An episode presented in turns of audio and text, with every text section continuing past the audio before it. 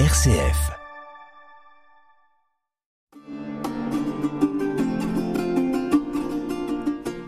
Chers auditeurs de RCF Poitou, bonjour. Vous êtes à l'écoute de l'émission Formation théologique. Une émission proposée par le Centre théologique et le pôle formation du diocèse de Poitiers, et animée par Marie-Catherine Simon. Chers auditeurs, euh, bonjour. Bonjour Jérôme. Bonjour, bonjour à tous. Voilà, donc nous continuons avec vous euh, notre exploration autour de la vie de, de Saint-Martin. Euh, la semaine dernière, nous étions dans les reliques. hein. vous nous aviez expliqué le rôle et la place que jouaient les reliques dans la religiosité médiévale. Est-ce qu'on pourrait rappeler quand même en quelques mots l'origine de, de ces reliques et de cette pratique? Alors les reliques sont euh, nées vraiment au IVe siècle et il est, d'après des auteurs, douteux que ça ait été antérieur. Donc c'est lié au christianisme et au moment où le christianisme euh, devient majoritaire dans la société romaine. Sainte Hélène euh, aurait joué un rôle important puisque le premier type de reliques, des reliques dites parfois majeures, c'est des reliques liées à la vie du Christ et la relique de la Sainte Croix que l'on connaît bien dans le diocèse de Poitiers, est une des premières qui a été mise en, en exergue, mise en valeur. Et il y a une croyance que l'objet relique renferme une partie des, des vertus, virtus, du, du saint ou, dans ce cas-là, du, du Christ. Et donc, euh, de là naît ce qui va se développer fortement au, au long du Moyen Âge, le culte des, des reliques. Donc c'est vraiment euh, une relique qui est en quelque sorte l'intermédiaire entre le monde terrestre, le monde des, vivants, et puis l'au-delà. Et ce que le rôle que joue le saint dans sa vie, c'est l'objet qui le continue au-delà de, sa mort. Oui, donc il y a cette, on va dire, cette vénération pour, pour la personne euh, que l'on croit ressuscitée et vivante auprès du Christ euh, dans, dans, les, dans les ossements ou les, ou les les vêtements, puisqu'on sait qu'on a gardé euh, un bout du manteau de, Martin et les, reliques de, Martin. Euh, même si vous nous expliquerez tout à l'heure que bon, c'est plus tout à fait comme ça, puisque les, monuments ont été détruits. Donc euh, Saint-Martin est mort à Cande. Une basilique a été édifiée à Tours pour abriter ses, ses restes. Pourquoi a-t-on pris cette décision de Tours et non pas Cande? Et quel en était l'enjeu? Et pourquoi pas Ligugé aussi. Et pourquoi pas oui. Ligugé, oui, bien sûr. Euh, alors tout à fait. D'abord, le culte des reliques, lorsqu'il se développe en Occident, se tourne vers, euh, je, nous l'avions vu dans la précédente émission, oui. soit les évêques, soit des ascètes qui se retiraient du, du monde, soit des personnes qui, par leur charisme, avaient emporté des, des disciples autour d'eux. Et Martin est à la croisée de ces différents éléments. Il est à la fois évêque, à la fois par son attitude de charité, il témoigne de vertus euh, que le chrétien devrait prendre en exemple, et puis euh, comme moine, puisqu'il a fondé une communauté très loin des monastères du Moyen Âge. Mais en tout cas, euh, l'Occident prend cet exemple et vénère des personnages qui ne sont pas des martyrs et les vénère à travers leurs reliques. Alors pourquoi Tours Et un épisode euh, un peu anecdotique que rapporte Sulpice Sévère, qui a été représenté en vitrail euh, à Chartres notamment, ben, les Tourangeaux euh, sont venus récupérer nuitamment le cadavre de Martin. Parce que justement on supposait que l'âme était déjà euh, en vision béatifique auprès de, Dieu, le corps connaissait une sorte de transmission de cette vision béatifique, et donc, comme c'était leur évêque, les Tourangeaux ont voulu le, le, récupérer.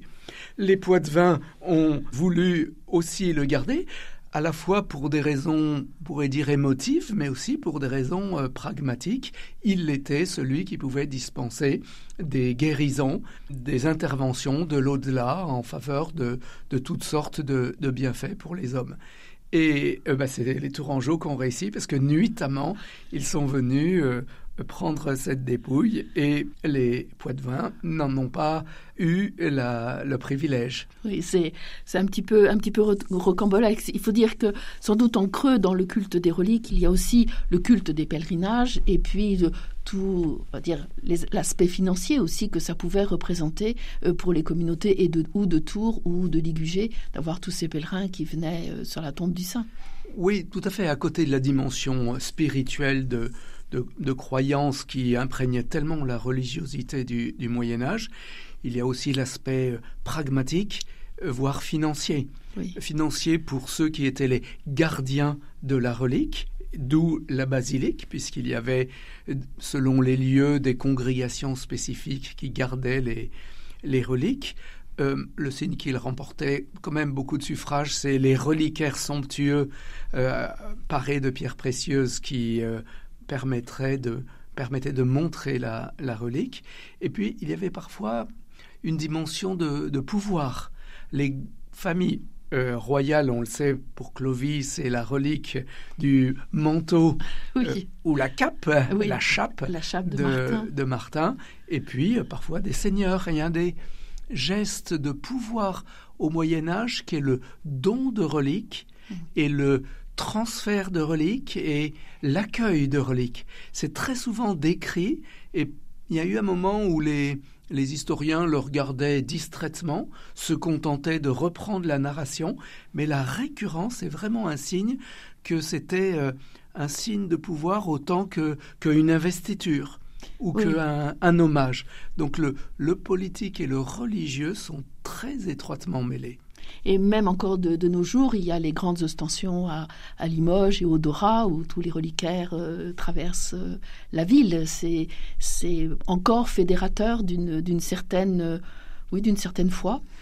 Certaines fois, je dirais aussi d'une certaine religiosité, parce que on est dans le Limousin entre guillemets rouge, c'est-à-dire que c'était les, communistes ruraux qui réclamaient que ça soit bien euh, euh, respecté et que on ne sacrifie pas à cette dimension, surtout au moment où après le concile, il y a eu un peu de distance de la part du clergé vis-à-vis de ce type de dévotion. Oui, justement, des voix se sont, sont, élevées pour contester la vénération des reliques.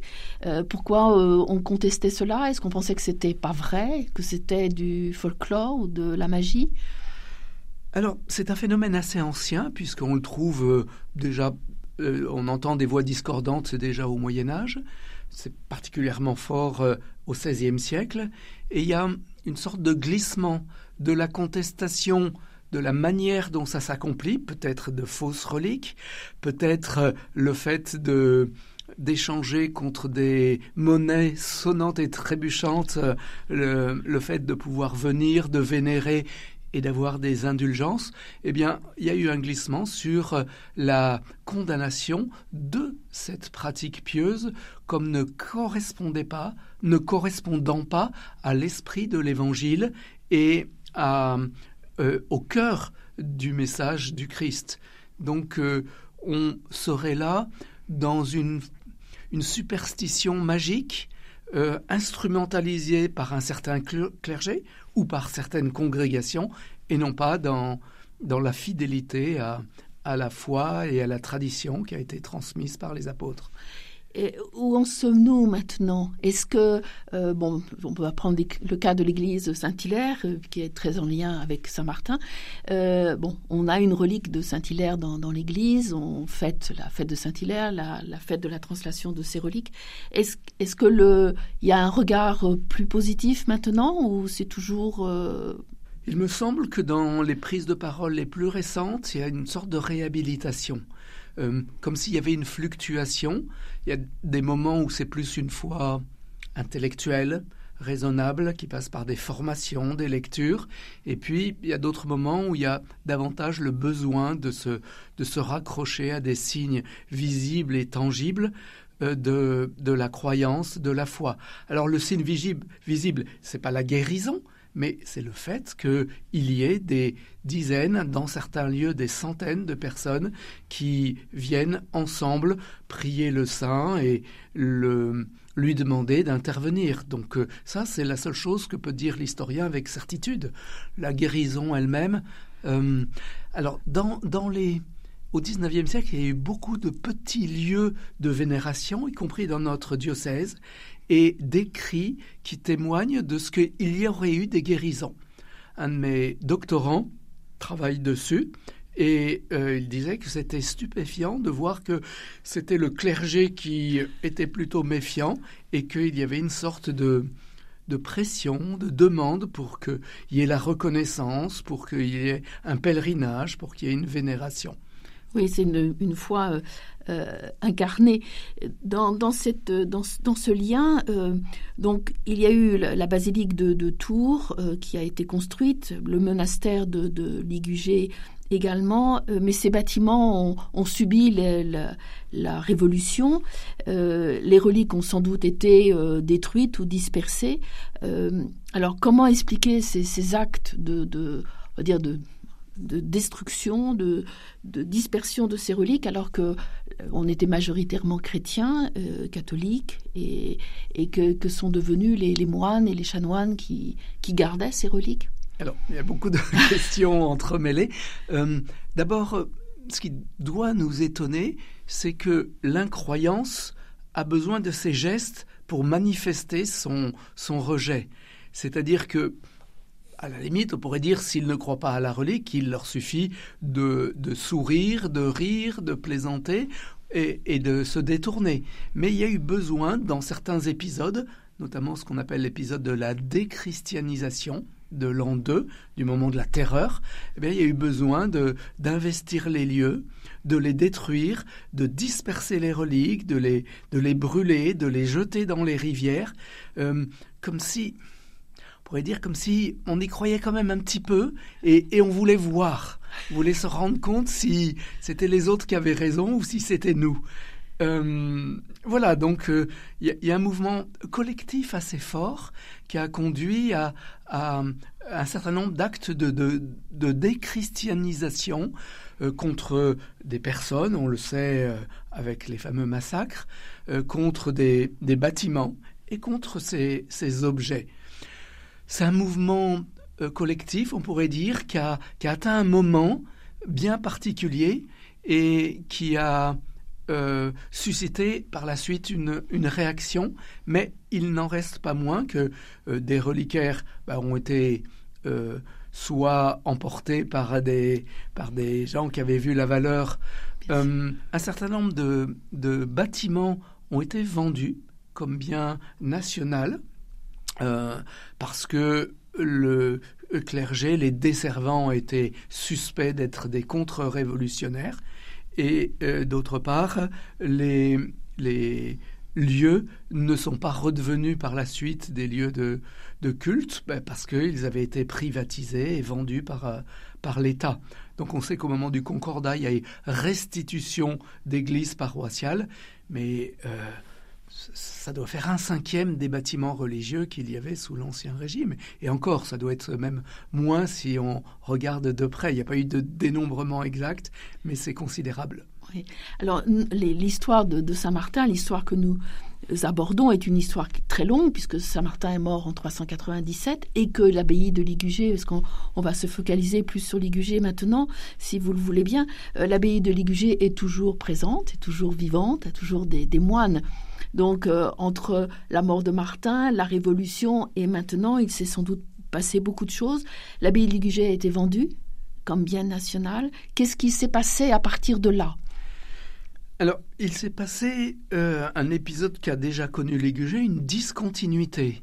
C'est-à-dire que, à la différence de la communauté des, sœurs, qui depuis Sainte Radegonde a toujours existé, euh, il y avait eu d'autres congrégations. Les jésuites avaient été un moment euh, dans ces, lieux et ça avait été modifié bien des, à bien des moments. Alors, ça a été vendu à un entrepreneur local, puis ensuite c'est passé à une famille qui euh, ont habité les lieux. Il y avait des bâtiments euh, du 17e, 18e siècle qui sans doute étaient euh, habitables. Et ils l'ont vendu, cette famille, brutalement, quand est arrivé le train. parce que le fait de la construction, et ça passait dans le jardin de l'abbaye, euh, les a euh, surpris et a fait qu'ils ont voulu vendre. Et c'est le moment où l'évêque de Poitiers, monseigneur Pi, euh, avait eu par des, je ne vais pas rentrer dans les détails, mais avait eu quelques biens, a décidé de le racheter et de faire revenir une congrégation. Et il a sollicité son ami Don Guéranger, euh, donc qui était l'abbé de, de, Solesmes, pour qu'il euh, envoie des moines pour euh, rétablir la vie monastique dans ce lieu. Donc c'est à la fois du très ancien, continuité des lieux, et puis du très récent, le train. Et Monseigneur Pi a trouvé que c'était une aubaine, parce que c'est le moment où se développe le pèlerinage de Lourdes. Toute la Bretagne va par le train en pèlerinage à Lourdes et il les fait s'arrêter à Poitiers d'abord pour aller sur le tombeau de Sainte Radegonde et puis ensuite ça, on s'arrête de nouveau à Ligugé pour aller euh, prier dans la chapelle du catéchumène euh, ou dans l'église qui est aujourd'hui l'église paroissiale de, de l'abbaye. Donc euh, voilà, il y a vraiment un aspect qui semble un peu suranné ancien, puis quelque chose de, d'extrêmement moderne. Oui, tout, tout, à fait. Et puis bon, c'est euh, bon, Monseigneur Pi, on le connaît bien, il est bien ancré euh, chez nous et, et euh, c'est assez, c'est assez fantastique finalement comme, comme histoire, comme renaissance, une vraie renaissance. D'où le chant qui est important dans l'abbaye de Ligugé. Et d'autre part, l'intention, c'était de renouer avec la tradition mauriste des bénédictins pour en faire un lieu de culture, un lieu de, de, de savants, de science, et c'est resté aussi. Il y a un nombre important des, de la communauté encore aujourd'hui, euh, qui est composé d'érudits, d'historiens, de, médiévistes renommés, euh, oui, Oui, oui, tout à fait, tout à fait. Il y a en plus cette, cette euh, cet atelier des mailles qui, remonte quand même depuis beaucoup d'années aussi après Monseigneur Pi, bien sûr, mais enfin, qui, où il y a eu des, des, reproductions de Chagall. Enfin, c'est un atelier très important. Il y avait l'imprimerie Aubin, qui porte le nom d'imprimerie Aubin maintenant, mais qui était une imprimerie euh, qui dépendait du monastère. Donc, c'était vraiment effectivement un lieu de, de science, de savoir, et qui continue. Mm-hmm. Oui, oui, tout à fait. Euh, la, République. Euh, euh, anticléricale va-t-elle porter atteinte au, monastère et que va-t-il se passer euh, finalement entre euh, Oui, alors les républicains en veulent beaucoup aux congrégations, je cite, enseignantes non autorisées, parce que de fait, il y a beaucoup de congrégations qui avaient été tolérées au moment de, au 19e siècle, quand elles étaient revenues, mais certaines n'avaient pas pris la précaution de demander l'autorisation légale auprès de la préfecture. Et comme elles sont enseignantes, la loi ne permet pas, et Jules Ferry, à deux reprises, euh, en 1880, décide de les expulser. En juin 1880, ce sont d'abord les jésuites, et puis à l'automne, les autres congrégations. Et j'ai trouvé dans les archives les comptes rendus. Euh, effectivement, ce sont les forces de l'ordre qui arrivent très tôt le matin, qui avaient eu des subterfuges pour détourner l'attention et qui euh, demandent euh, Messieurs, disent-ils, est-ce que qui êtes-vous Que faites-vous là? Voilà, nous sommes la congrégation, mais avez-vous l'autorisation d'exister? Ah non. Et on passe dans chacune des cellules, les unes après les autres, et on les fait sortir on ferme la porte et on met les scellés. Dans les archives, j'ai vu que quelques mois plus tard, euh, c'était surveillé, et il y a un des officiers de police qui dit Ah, euh, il y a toujours les scellés, mais sur des portes par derrière, il n'y a pas de scellés, et je me demande s'il n'y en a pas qui sont rentrés de nouveau. Et puis, je me suis retourné, j'ai vu qu'à une fenêtre, il y avait sans doute des moines qui vite se sont cachés quand ils ont vu que je les observais. Autrement dit, on a laissé faire jusqu'à la deuxième expulsion qui sera en 1903. Donc euh, voilà, il y aura de nouveau cet épisode d'anticléricalisme euh, avec toutes sortes d'accusations selon les lieux. Euh, c'était d'être des enseignants non autorisés. Dans la Chartreuse, on les accusait de de vendre de la chartreuse et donc de participer de la dégénérescence du peuple français.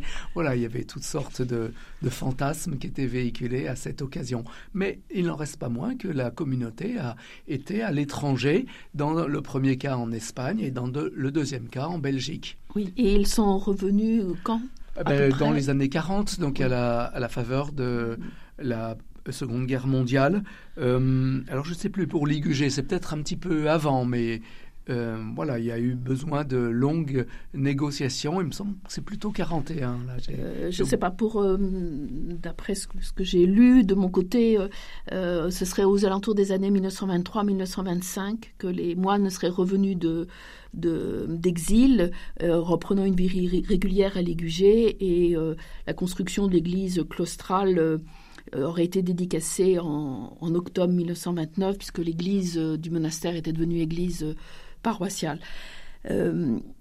Ligugé est célèbre aussi pour des conversions et pour des écrivains célèbres. Quand vous me parlez de Huisman, qui est peut-être un peu moins connu, Paul Claudel, ils, avaient, ils auraient aimé ou devenir bénédictins à Ligugé. Qu'est-ce qu'on peut dire de, de cela, de ces, alors, euh, il y a un épisode euh, dans notre histoire de la spiritualité euh, contemporaine de conversion. Il y a un certain nombre d'intellectuels qui ont rapporté leur conversion. Celle de Claudel est peut-être plus connue, le soir de Noël, le deuxième pilier du bas-côté, etc. Mais, mais il n'est pas le seul. Et très souvent, il y avait un passage par un lieu monastique pour vérifier, pour se euh, s'approcher d'un rythme de vie euh, régulier. Et euh, Huysmans l'a rapporté dans un de ses livres qui s'appelle L'Oblat parce qu'il voulait devenir oblat de Ligugé. Il a fait plusieurs séjours et dans ce livre, il raconte précisément l'épisode de l'expulsion de, de, 1903. Mais comme il n'avait pas encore reçu, selon les rites officiels, cette euh, ce lien avec la communauté par l'oblature, il est revenu secrètement avec l'abbé euh, pour pouvoir euh, répondre à, son, désir. Alors Claudel aussi est venu, avait hésité, et d'après le, bibliothécaire actuel, qui est un médiéviste renommé, et qui a les correspondances, il dit que l'abbé l'aurait plutôt découragé parce que c'était un caractère qui, lui a-t-il dit, n'était pas fait pour vivre en communauté et que sa vocation était sans doute ailleurs. Donc voilà, on peut le croire parce que euh, on sait que Claudel, effectivement, n'était pas d'un tempérament toujours très accommodant. Non, non, c'est sûr. Et quand, et quand, on lit euh, son livre où il commente les, psaumes de la pénitence, euh, on se rend compte qu'il y a quand même beaucoup de, de frottement, on va dire. Euh, on arrive, il nous reste une minute et demie, on arrive au terme de notre, de notre émission. Euh, je voudrais vous remercier d'abord hein, de, ce cycle et euh, reparler quand même, puisque c'était le, livre de, Saint-Martin publié chez Gilbert de Laporé qui a été le, le déclencheur de cette, de cette série. donc c'est à offrir pour Noël, n'est-ce pas? Voilà, tout à fait. Je crois que c'est un, un, beau livre, hein, puisque euh, ce n'était pas notre intention euh, initiale d'en faire presque un livre d'art, puisqu'il y a de très belles aquarelles, mais tout le travail qui a été fait par l'équipe a, a, conduit à une forme un peu originale, mais qui, peut permettre à un public plus jeune que ce qu'il y avait auparavant comme lectorat de Gilbert de Laporé de s'approprier cette histoire de Saint-Martin. Oui, oui, tout à fait, parce que euh, on n'a pas les images, hein, mais euh, il y a une, très très belle aquarelle au début du livre qui donne les chemins de Saint-Martin. Donc euh, c'est quand même, on va dire, la, grande mode en ce moment de, marcher avec un bâton de pèlerin. Et là, c'est ça, s'impose. Euh, les, chapitres sont à chaque fois illustrés par, un, par un graphisme et c'est un on va dire que le livre est un pèlerinage en lui-même. Vous ne trouvez pas? Ah, peut-être. Au début, nous avions pensé à un guide du pèlerin et ça ne fonctionnait pas très bien avec les lieux de son chemin, donc on a pris la vie, les étapes de la vie, et euh, effectivement, c'est un cheminement à travers la vie et à travers euh, l'espace dans le même temps. Oui, chaque chapitre est coloré, de, donc noté, enfin noté par une page de couleur, et donc on peut lire, combattre, convaincre, se retirer, donner. Euh, bon, il y a un chapitre que nous n'avons pas traité parce que euh, c'est trop difficile par, par la radio, mais il y a un superbe chapitre qui, qui est sur toutes les représentations de Saint-Martin, qui a été écrit par Cécile Voyer, qui est une universitaire et spécialiste du Moyen Âge et qui explique justement comment est née l'image du euh, cavalier qui tranche le manteau, ce qui n'était pas du tout la représentation initiale. Merci beaucoup Jérôme. À bientôt. À bientôt. Au revoir. Au revoir.